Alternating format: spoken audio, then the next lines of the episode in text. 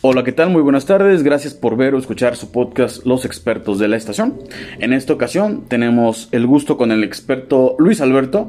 Él es experto en el tema de el noviazgo en la adolescencia.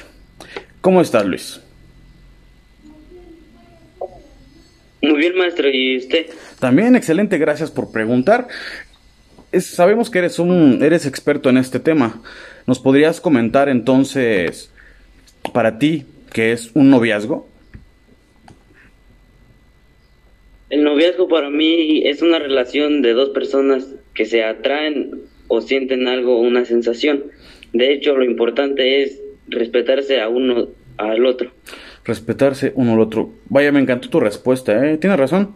Efectivamente, eh, del uno al otro. Y ahí mencionaste algo bien importante. Jamás dijiste hombre, mujer o mujer, hombre o mujer mujer u hombre hombre. Yo creo que efectivamente así como tú lo mencionaste, pues dos personas, así como lo mencionaste, tal cual puede existir un noviazgo entre dos personas y súper importante lo que mencionas, ¿eh? obviamente confianza. Ok, bien, ya sabemos que es un noviazgo. ¿Qué tan importante es el noviazgo en la vida de un adolescente, por ejemplo? A la vez puede ser bien y a la vez mal, a la vez bien porque puede ayudar en diferentes problemas o apoyarse o contar, desahogar los problemas que hay en casa. O sea, estás diciendo que entonces tú, por ejemplo, le puedes contar algo, por ejemplo, yo, si tengo una pareja, yo le puedo contar a mi pareja, pues mis problemas y viceversa, mi pareja me puede contar entonces sus problemas. Entonces, como que está bien porque me desahogo, ¿no? Entonces, la pareja o el noviazgo te puede ayudar para desahogar todo lo que tienes, todo lo que te ha pasado en el día. De cierta forma. Sí, es obvio, si tienes a esa persona. Claro, ah, ok, ok, claro. Oye, ¿le ayudará a un adolescente tener pareja? Pues a la vez la podría ayudar de salir de muchísimas cosas. Ajá. Por ejemplo. Por ejemplo, si hay algunos, algún par de ocasiones en casa que hay problemas o algo así, esa persona lo puede apoyar en sobre eso. Ah, y mencionaste que entonces, y hay ocasiones en las que no, por ejemplo, ¿en qué ocasiones no? En ocasiones como pues, meterse pues en más problemas.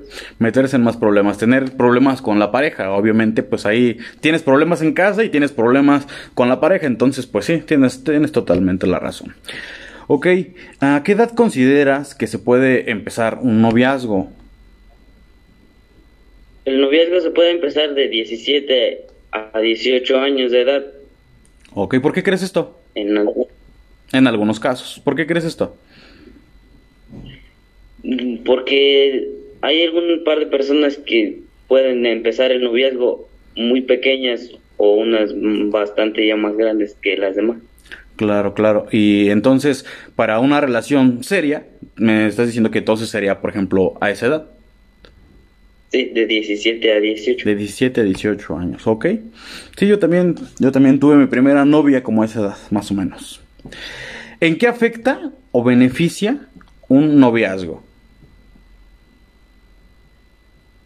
Pues afecta en estar preocupado por la persona y beneficia en que te puede apoyar en diferentes cosas. Ok, fíjate, esta parte es bien importante. O sea, estás pensando entonces, por ejemplo, en cuando tienes un noviazgo, estás pensando todo el día en esa persona, estará bien, ya habrá comido, entre otras cosas.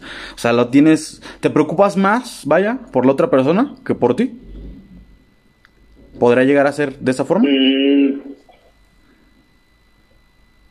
pues yo digo que como que no. No, entonces, ¿cómo?